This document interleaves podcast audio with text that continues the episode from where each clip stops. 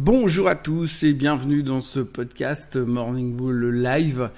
Euh, nous sommes le 30 juillet 2021, c'est donc euh, le dernier jour euh, du mois de juillet, en tout cas au niveau trading. Demain c'est le week-end, lundi est une autre semaine et est un autre mois en même temps. globalement hier, ce qu'il faut retenir, c'est qu'on a terminé en hausse un peu partout, pas non plus dans l'euphorie la plus grande. Il faut dire qu'effectivement, le ton arrangeant de la fête de mercredi dernier euh, pesait en tout cas encore sur les marchés, motivait encore les gens puisque on nous a repoussé euh, une éventuelle hausse des taux, un éventuel tapering à une autre époque, euh, une autre saison, une autre année, on n'en sait rien, mais en tout cas pour l'instant c'est pas au goût du jour. Donc on a dû se concentrer un petit peu sur le reste. Et sur le reste, eh bien, on s'est concentré comme d'habitude sur les résultats trimestriels et euh, aussi sur euh, un petit peu la macro. Alors dans l'ensemble, ce qu'il faut noter, ce qu'il faut retenir d'hier, c'est que Amazon a plus ou moins raté les attentes des analystes, en tout cas au niveau des revenus. Euh, c'est la première fois depuis trois ans que ça se produit. Et puis, euh, la croissance des ventes est en léger ralentissement et euh, le CFO a laissé entendre que, sans vouloir faire de précision, euh, le reste de l'année serait un peu de la même veine. Donc, on s'attend plutôt à une croissance des ventes en, en, en deçà de ce qu'on attendait avant, plutôt dans les mid, dans le milieu des 10, entre 10 et 15 de croissance, un peu moins qu'avant. Donc euh, autant vous dire que quand on vous dit euh, rater les revenus plus baisse de croissance des ventes, on n'a pas trop aimé la chose. Et résultat, bah, le titre s'est fait avoiner hier soir after close en perdant 7%. Euh, bon, pas de quoi sauter au plafond. On est revenu sur le, la cassure qu'ils avaient fait récemment, la cassure technique on a fait ce qu'on appelle un pullback, à voir un petit peu comment ça va se comporter ces prochains temps. C'est pas non plus la fin du monde, mais voilà, c'est pas la meilleure des publications trimestrielles pour Amazon et c'est clairement la moins bonne des cinq euh, GAFAM. Alors, par contre, ce qu'il faut retenir au niveau des GAFAM dans leur globalité, après la publication des cinq euh, des cinq grands noms, euh, eh bien euh, aujourd'hui si vous euh, cumulez les revenus de chacun, ça représente un, ce sera un peu comme si vous aviez le GDP de l'Australie, ni plus ni moins, hein, donc ça va. si on les met, on met cinq bilans ensemble, eh bien c'est plus ou moins les revenus de l'Australie. alors nous, ça nous fait une belle jambe, et puis aujourd'hui, il faut quand même noter que le S&P 500 500 euh, titres dans le S&P 500, eh bien les 5 GAFAM représentent 5% du S&P 500. Alors euh, c'est beaucoup, hein, euh, c'est pas la première fois que ça se produit.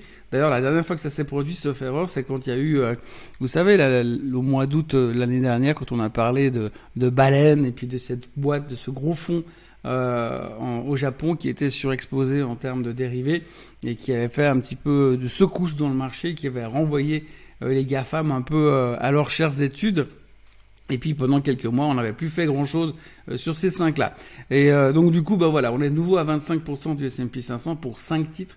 5 titres représentent 25% du S&P 500 et c'est énorme. Dans les autres nouvelles euh, au niveau des actions, euh, il faudra noter aussi euh, quand même une petite nouvelle assez intéressante. C'est l'IPO de Robinhood. Alors Robinhood, vous connaissez, c'est ce trader, enfin ce, broker online américain, cette app qu'on peut, sur laquelle on peut traiter en ne payant aucun frais. Le titre a ouvert hier à 38 dollars, était pricé à 38 dollars. On a perdu 8% d'entrée de jeu. Euh, c'est pas une super bonne nouvelle. En général, c'est pas que ça change la face du monde, mais on va dire que quand une IPO sort et puis que ça, ça part directement en dessous, c'est jamais, jamais une très très bonne nouvelle. Pas pour la société en elle-même, pour le marché en lui-même, ce qui veut dire, ça veut dire qu'on a un peu moins d'intérêt global. Bon, Robinhood est quand même une société assez euh, discutée, on n'est pas tous super fans de ce qu'ils font, il y a beaucoup de critiques, donc c'est peut-être euh, ceci qui expliquerait cela, mais en tout cas, c'est pas forcément une top nouvelle quand vous avez une IPO, les hot IPO du marché comme ça, euh, qui ouvrent d'entrée moins 8%.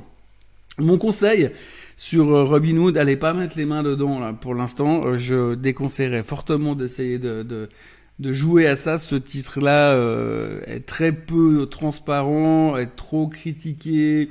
Il y a trop d'émotions pour l'instant dedans. Alors, à moins que vous ayez envie de faire vraiment du trading en acceptant les risques euh, élevé euh, de ce que représente du trading là-dedans. J'irai pas mettre les mots dessus, mettre les mains dedans, pardon, parce que je pense que c'est beaucoup, beaucoup, beaucoup trop émotionnel pour l'instant. Niveau macro, c'était assez intéressant d'observer euh, la journée au niveau du macro hier parce que euh, on a eu des chiffres qui étaient pas top, franchement, mais on a préféré faire un petit peu la théorie des trois singes. Hein.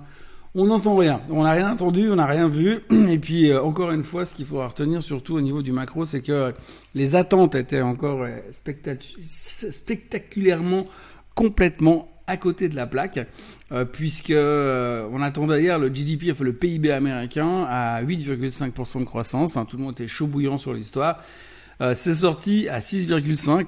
Donc pas 0,1 à côté, 2% à côté, donc encore un grand score au niveau des prévisionnistes, analystes et autres économistes. alors du coup, on pourrait se dire, ouais, quand vous attendez un GDP à 8,5 puis que ça sort à 6,5, c'est comme s'il y avait un truc qui marchait pas aussi bien qu'était prévu. Euh, mais bon, on s'en fout. Hein, le marché a toujours ce côté euh, euh, positif, et positivisme exacerbé, je vais dire, où finalement on se dit bah c'est pas si grave hein, je veux dire c'est si c'est demi c'est bien aussi parce que c'est bien mais vous savez pourquoi c'est bien? Parce que du coup c'est moins fort. Donc si c'est moins fort ça éloigne le risque inflationniste. Et si ça éloigne le risque inflationniste et que ça corrobore le fait que l'inflation ne sera que transitoire ça éloigne aussi la possibilité d'un tapering ou la possibilité pire d'une hausse des taux. Donc c'est plutôt positif Enfin bref, on a cette capacité à s'adapter, à trouver euh, vraiment le, le, bon à l'intérieur de toutes les nouvelles. D'ailleurs, ça continue, hein, puisqu'après on a aussi les jobless claims qui étaient plus forts qu'attendu. 400 000 euh, nouvelles demandes d'indemnité de, chômage contre 380 000 attendus par les analystes, là encore 20 000 à côté. Euh, alors à noter déjà que ça fait la troisième semaine de suite que c'est plus fort que les attentes des analystes. Alors, mais par contre, on trouve quand même que c'est une bonne nouvelle parce que cette fois à 400 000, c'est quand même moins que la semaine dernière à 424 000. Donc les analyses se sauvauteraient, mais économiquement parlant, c'est moins. Alors la semaine dernière, c'était 419 000. On a révisé à la hausse de 5 000. Donc là, on a 5 000 personnes près. Euh, pour finalement se dire, ok, bah finalement, cette semaine à 400 000, c'est moins pire que la semaine dernière à 424 000. Donc on va de nouveau trouver du positivisme où il y en a? En tout cas, perso, je commence euh, à envisager sérieusement de faire des études en psychiatrie parce que je crois que plus ça va, plus la réflexion euh, des marchés devient complexe. Autrement, euh, dans le reste, eh bien, on parle du plan d'infrastructure de Biden qui semble voir le bout du tunnel. en tout cas, c'était plutôt encourageant. Tout le secteur était sous pression haussière hier. Encore un coup de maître hein, du, du, du, du Messi Joe Biden qui ne fait aucune erreur visiblement depuis qu'il est là. Enfin, on verra. Il ne reste euh, pour lui plus qu'à faire augmenter maintenant la tech chinoise. Alors à ce propos, euh, ça va un peu mieux au niveau de la tech chinoise, ça se détend un petit peu. Le gouvernement chinois fait des commentaires positifs. Bon, aujourd'hui, ça retape de nouveau un petit peu, mais pour l'instant, on semble quand même avoir trouvé un fond et euh, le graphique ressemble un tout petit peu moins à un couteau qui tombe depuis ces derniers jours. Donc maintenant, il ne faut pas non plus rêver parce que même si le gouvernement chinois exprime son intention de ne pas vouloir détruire euh, cette partie-là de son économie, euh, de son image économique, on va dire, euh, il faut quand même pas penser que les Chinois vont devenir un, gouvernement libéral en moins de trois jours et puis que ça va être Prosper ou Plaboum dans deux semaines. Mais voilà, en tout cas pour l'instant ça a l'air de se détendre un tout petit peu du côté de la Chine. Et puis on parle beaucoup du Covid, le Covid qui redémarre. Cette fois c'est pas la chenille, c'est le Covid. Et même si le monde fabuleux de la finance semble s'en cogner comme de l'an 40, on peut quand même imaginer quelque part euh, le retour des masques dans la rue. On parle aussi de l'efficacité du vaccin de Pfizer qui chute de 84% après 6 mois. Alors vous faites vacciner deux doses, 6 mois après vous avez quasiment plus d'immunité, euh, si j'ai bien compris ce qu'a déclaré le CEO de Pfizer.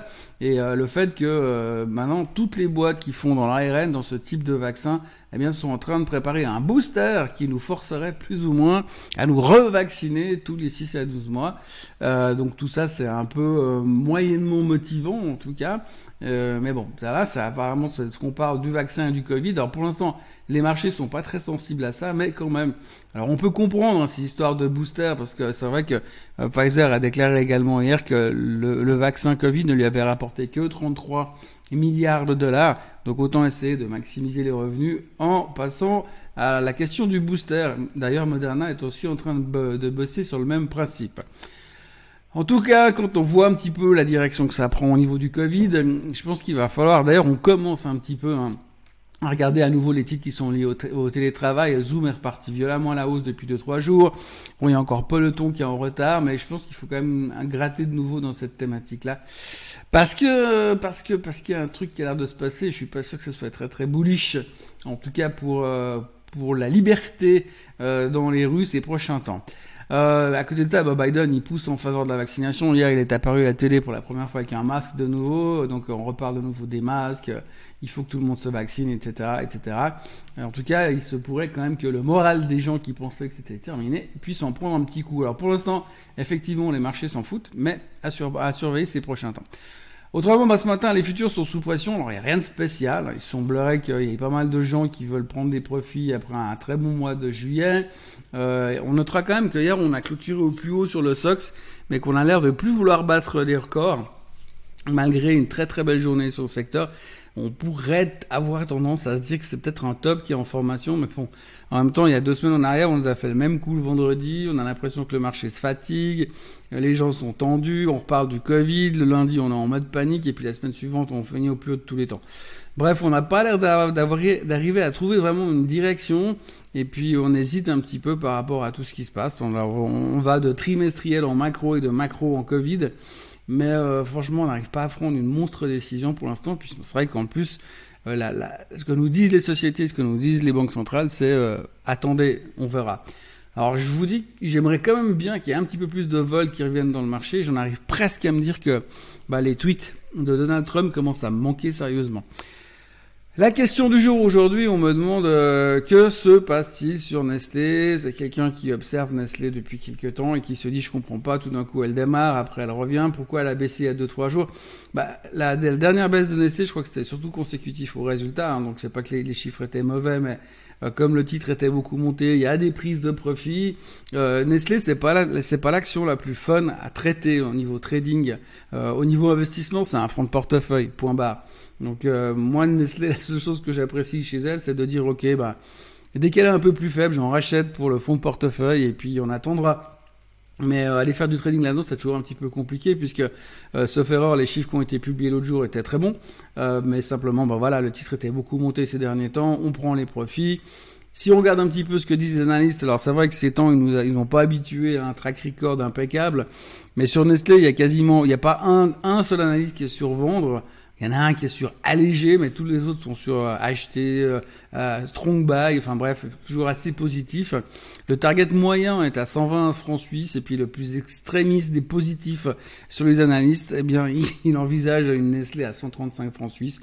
Donc je pense que de ce côté-là, il n'y a pas trop gros, trop de peur à avoir. Donc, vu ce qu'elle est en train de faire depuis quelques jours, là, prise de profit, juste après les résultats, moi, je, je, laisserai passer un ou deux jours et puis j'essaierai de remettre les pieds dedans avec une vision euh, 3 à 6 mois parce que ça reste quand même un titre défensif, ça reste le titre central du SMI.